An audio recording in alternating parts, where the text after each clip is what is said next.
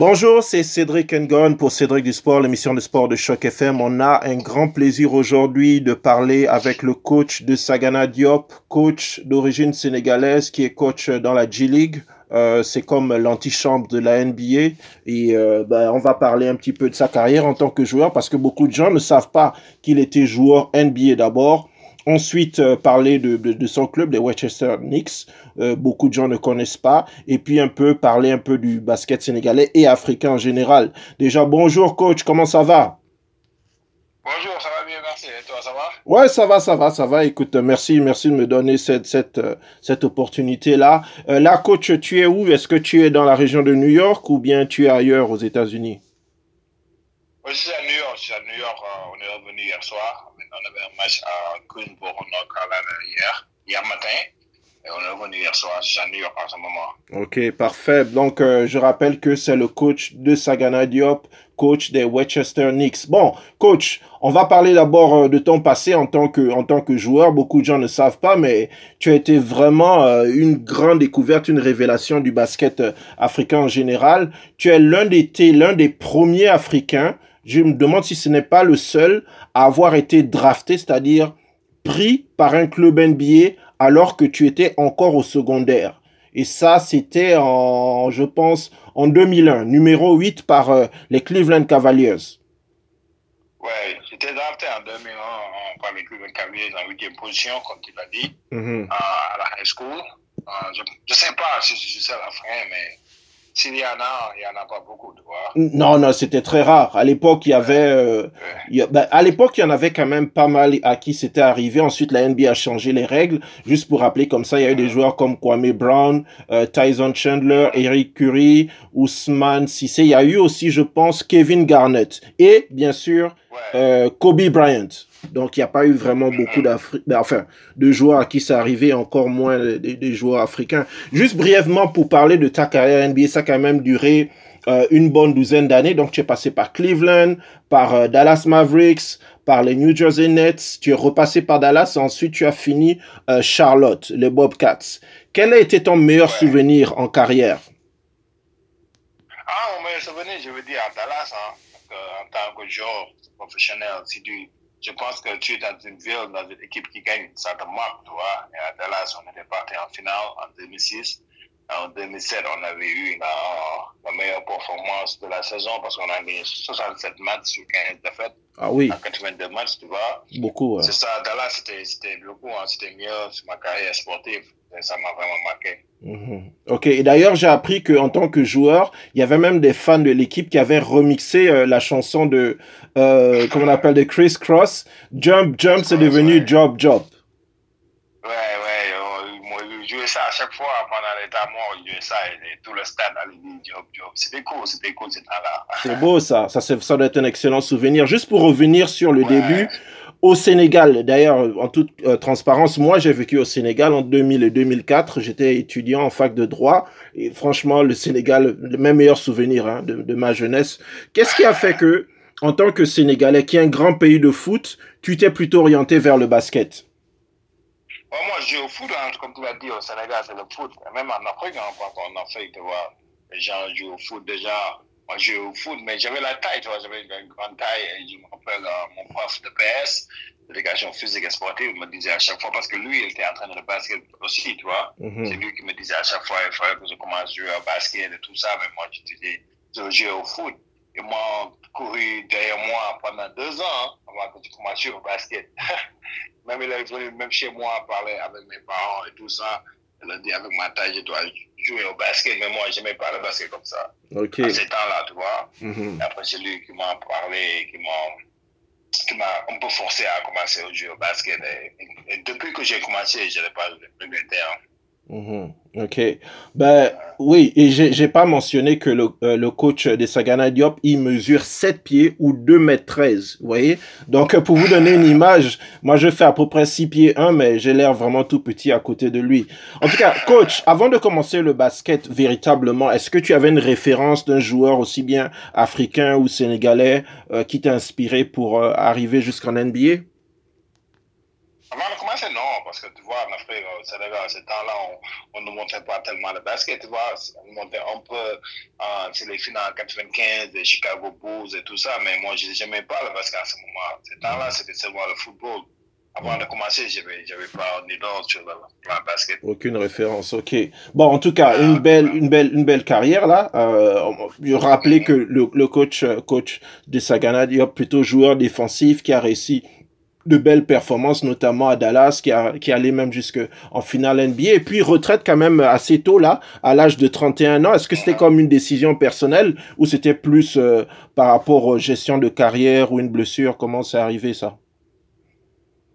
J'ai des blessures, j'ai des problèmes de genoux, tu vois, j'avais des problèmes, j'ai commencé avec des problèmes de genoux à l'âge de 28 ans. Ah ouais. De mon genou gauche me faisait mal, c'est pour ça, à 31 ans, il fallait que je...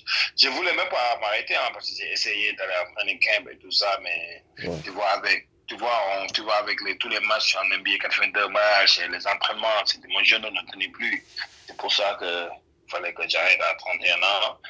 Mais alhamdoulilah, après que j'ai arrêté, c'est me suis converti l'année prochaine, un an après, même pas un an, quelques mois après, c'est quand j'ai commencé à, à coacher. Ouais, c'est ça, justement, ça a été une belle transition et franchement, félicitations ah. pour ça, hein, parce que directement, retraite, je pense, à l'âge de 31 ans et quasiment la même année ou quelques mois plus tard, euh, commencer une carrière en tant que assistant, enfin, euh, on dit euh, assistant player development chez les Texas Legends. Donc, uh-huh. comment c'est arrivé cette transition-là de passer de euh, ancien joueur à directement rentrer dans le staff d'une équipe de G-League Mais tu vois, en tant que joueur en NBA, comme j'ai dit, on joue 82 par match, 82, 82 matchs par année, tu vois, on voyage beaucoup. Moi, j'avais ce rythme-là, tu vois, et je suis rentré en NBA quand j'avais 18 ans, tu vois. Après, quand j'ai, je me suis arrêté, pendant les deux premiers mois, c'était bon parce que tu, tu as le temps de relaxer, ah, j'avais mes enfants qui étaient, qui étaient jeunes. Chaque fois, je les amenais à l'école. Après ça, j'allais à l'entraînement entraînement personnel, tu vois. Et après un mois, deux mois, je me suis m'ennuyais, tu vois. Je, faisais, je ne voyageais plus. C'est pour ça que je me suis converti sur le coaching. Mais je me souviens bien, quand j'étais jeune, je disais à chaque fois je n'allais pas faire du coaching. Parce que ah. les coachs étaient dans les bureaux toute la journée. Mm-hmm. Moi, je me disais, je ne vais pas faire ça. Mais c'était la chose la plus facile pour moi de convertir, tu vois, de la retraite du basket. Mm. J'ai dit, pourquoi pas essayer. Je vivais, à ce moment-là, je vivais à Dallas, tu vois. Et je me suis dit, pourquoi pas essayer de faire le G-League et voir si je vais aimer ça. Et une semaine, mais le virus du coaching m'a rentré. Hein. ah ouais, ok. Et puis, ça, c'est pour ça que j'ai commencé à faire du coaching.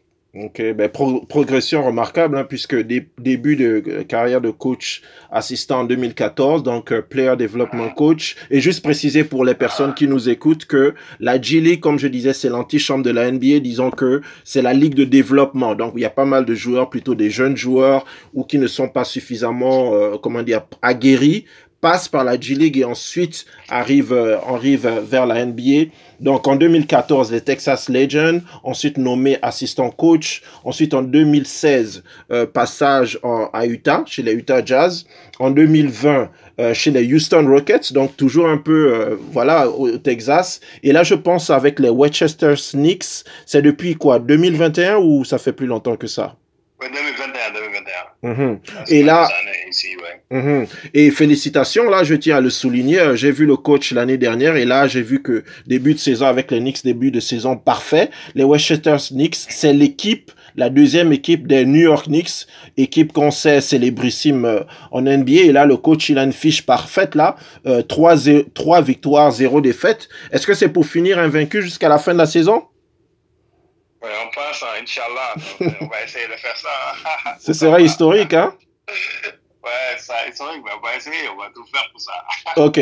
Justement, coach, concernant la G-League, quelle est la différence entre les, les différences fondamentales entre la G-League et la NBA, la Grande Ligue? Quelles sont les grandes différences? Ah, il n'y a pas plus que, en, en, tant que coach. Voilà, NBA, en, oh, en, tant que coach, ok. En tant que coach, moi, quand j'étais en NBA, tu vois, j'étais assistant coach. J'ai fait assistant, comme tu l'as dit, j'ai commencé en développement à, Legends, à Utah, en tant qu'assistant coach là-bas 4 ans, j'ai allé à Houston 2 ans, ça fait 6 ans, et je voulais, je voulais essayer quelque chose de différent, tu vois, parce que tu, quand tu es le coach titulaire, c'est toi qui fais les entraînements, c'est toi qui parles le, plus, et tout vois.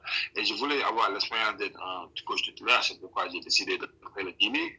Et je ne le regrette pas. Hein. Même l'année passée, on avait une saison un peu difficile. C'était ma première saison en tant que coach, mais j'ai appris beaucoup de choses, tu vois. À ce moment-là, alhamdoulilah, on est en train de faire une bonne saison, comme tu l'as dit. Trois matchs, trois victoires sans défaite. On va continuer, tu vois, on travaille, mais j'aime bien être dans le G-League, tu vois, parce que je pense que l'expérience que tu gagnes en tant que coach titulaire, tu vas gagner ça en tant qu'assistant. Mm-hmm. Mm-hmm. Ok, mais est-ce que, parce qu'on sait que la G-League, bon, c'est moins de ressources, moins d'équipements qu'en NBA, est-ce que c'est pas un peu difficile de s'adapter à tout cela? Ouais, c'est pas comme NBA, tu vois. C'est pas NBA, NBA, c'est le top top, tu vois, avec les hôtels qu'on qu'on dorme, avec la façon qu'on voyage, avec les avions privés. On n'a pas ça ici, mais moi, on vient du Sénégal, mais on vient de C'est ça, c'est ça. C'est pas, pas aussi grave que ça. Mm. Oui, c'est mieux en NBA, tu es plus, en, comment dire, le mot que je cherche là, c'est mieux. C'est plus confortable en NBA. Ouais, je veux dire, voilà, c'est plus confortable en NBA, mais chaque fois dans la vie, il faut faire des choses il faut pouvoir en gagner plus. bien sûr, bien sûr. Parce que l'expérience que je vais gagner ici, je ne pense pas que je vais gagner ça en étant, en, étant assistant coach. Ok. Et si c'est pas indiscret, pourquoi le choix des Knicks Pourquoi pas rester, euh, par exemple, au Texas? Par exemple, avec euh, les Toros de Austin ou une équipe comme ça? Parce que les Knicks, à ce moment-là, ils n'avaient pas de coach, tu vois. J'ai fait le avec eux et m'ont donné le job, tu vois. Mm. Si Texas City, Boston Toros ou Texas Legends avaient, à ce moment-là, si le job était, tu vois, était libre, j'allais faire des interviews, essayer de gagner là-bas. Mais mm. à ce moment, c'était, c'était le job qui était ouvert. Ok, ok, très bien, très bien. Et euh, ok, ben encore une fois, félicitations pour euh, pour la, le, beau début de saison. Là, d'ailleurs, je vois qu'il y a eu beaucoup de changements dans l'effectif. Je me rappelle que euh, quand on s'était vu ici à Toronto, dans l'équipe de Knicks de l'année dernière, des Westchester Knicks, il y avait pas deux ou trois joueurs anciens joueurs de la NBA. Mais cette année, je vois qu'il y a eu beaucoup de changements. Il y a un joueur que je connais, il s'appelle Mamadi Diakité. Euh, et puis il y a Noël Obadia, je pense aussi, qui sont passés par la NBA et que jusque-là, ça se passe bien. Maintenant, une question, c'est est-ce que l'objectif, par exemple, parce que moi, j'avoue que je connais beaucoup plus les Raptors, euh, le, le, le 905, est-ce que vous avez la même philosophie, à savoir plutôt former des joueurs pour pouvoir les envoyer vers l'équipe NBA ou c'est vraiment chercher à devenir champion de G-League non, c'est développer les jeunes, tu vois. Le public, c'est pour ça, c'est développer les jeunes. Mais en, en, même temps, on est, on, est, on, est, on est des compétiteurs, tu vois. Quand tu joues le match, tu veux gagner aussi. le number one objectif, c'est de développer les joueurs pour les New York Knicks où il y a une autre équipe qui veut les prendre, tu vois. Mais en, développant les jeunes, c'est comme ça que tu vas gagner aussi. Je pense que c'est les deux hein, en ce moment, mais s'il y avait un A, il y avait un, il y a un, un et un A, tu vois. Mm-hmm. C'est développer les jeunes, un A, c'est de gagner des matchs aussi. Voilà, bien sûr, bien sûr.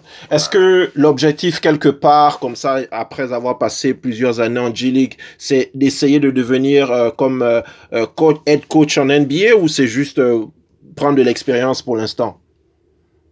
Ouais, je veux devenir coach en NBA un jour, hein. c'est pour ça que je viens là faire l'expérience, tout ça, pas coach en G-League, mais ouais, l'objectif c'est d'être coach un jour en NBA. Ok.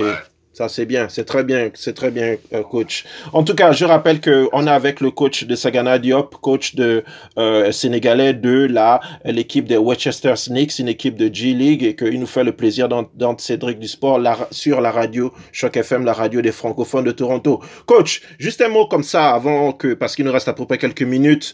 Euh, les Sénégalais en NBA, il y a eu une période où il y en avait quand même pas mal. Euh, et toi, tu en as fait partie. Là, à ma connaissance, euh, le dernier qui est en NBA en ce moment, c'est Gorgui Dieng, à moins que je me trompe. Et récemment, il y avait aussi Taco Fall. Euh, si je peux me permettre, pourquoi il y a moins de joueurs par rapport à ce qu'il y avait avant en NBA oh, C'est une très bonne question. Hein, je sais pas. Hein pas la réponse, mais tu vois, NBA, ils sont, en train de faire beaucoup d'investissements au Sénégal avec l'NBA Academy. Exactement, il y a ouais. avec Gallo, tu vois, il y a beaucoup de mm. talent en collège, en université. Je sais pas pourquoi il y en a plus comme avant, on avait plus, là, il y avait moi, il y avait Gorgui, il y avait euh, Papso et tout ça, tu vois. Je sais pas, mais je sais pas, c'était très bon Je sais pas comment répondre à cette question-là. Mais tu vois, les jeunes, il faut continuer à travailler et avoir la chance un jour d'être en NBA. Bien sûr, bien sûr. Et au niveau de l'équipe nationale, bon, encore une fois, j'ai vécu euh, au Sénégal, j'ai vu que l'équipe, notamment à l'époque, je me rappelle, Dakar Université Club, c'était l'un des clubs les plus ah. performants. Bon, ça a changé un petit peu, je ne suis plus trop au courant. Mais je remarque quand même un décalage entre l'équipe nationale masculine et l'équipe nationale féminine. L'équipe nationale féminine est plutôt dominante, mais chez les hommes, il y, a beaucoup plus de compétition pour eux. Ouais, mais, mais ah, l'équipe nationale féminine, ah, ils sont plus bons, ça c'est vrai, mais l'équipe masculine, c'est pas aussi mal parce que la dernière Coupe d'Afrique, on, on, a, on a terminé troisième. C'est ça, oui. La Côte d'Ivoire nous a battus en, en demi-finale, tu vois. Mm. Après ça, on a eu les éliminations pour la Coupe du Monde. On a très mal débuté, mais après, on a gagné des matchs, mais c'était un peu, on était tout trop derrière pour se qualifier en Coupe du Monde, tu vois. On est en train de faire le travail, tu vois. Je parle avec le président de la fédération, on est en train de recruter beaucoup de jeunes, tu vois. Je pense que l'avenir euh, sera bon pour l'équipe nationale masculine. Mhm. Deux dernières questions, coach. Encore merci une fois de nous avoir accordé de ton temps. Euh, pour les jeunes Africains qui rêvent d'arriver un jour en NBA, comme euh, pour devenir, tu vois, la nouvelle génération, là, les Embiid, les Siakam et tous les autres, qu'est-ce que tu leur conseilles? Par quoi ils doivent commencer pour avoir une chance de réussir? Travail, hein? C'est le travail paye, man le travail paye parce que moi, j'ai joué en NBA 12 ans, j'ai vu beaucoup de jeux, j'ai eu la chance de jouer avec les points, j'ai eu la chance de jouer avec Nowitzki. Et là, je dis chaque fois, je dis à chaque fois, la différence entre les gens, les joueurs en NBA et les joueurs en Europe, c'est pas, même les joueurs en Europe sont bons, tu vois, les joueurs, en Euroleague. Il faut travailler, il faut travailler dur et faut, il faut en croire, tu vois parce que c'est pas seulement pour les Américains. En, ce moment, on est en train de voir ça avec les NBA, les Jokic, les Luka Doncic, les joueurs internationaux sont en train de bien jouer à NBA, tu vois, il faut seulement travailler et croire. Bien sûr, ça c'est des, bons mots, ça, coach. Je vais te demander deux dernières choses comme ça, là, mais tu n'es pas obligé d'accepter de, répondre. Euh, un mot euh, pour euh, la communauté sénégalaise en Wolof, parce que je sais qu'il y en a beaucoup qui attendent ça. Moi-même, bon, il me reste encore quelques petits mots là, mais j'ai perdu 90% de ce que je connaissais. En Wolof, un petit mot. Je te souviens, toi, tu te souviens de Nagadef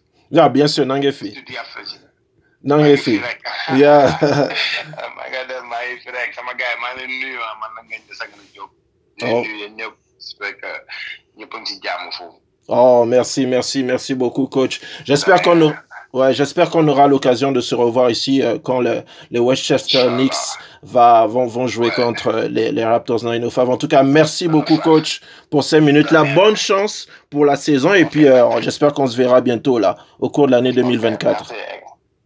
Merci. merci. Ok. À la prochaine.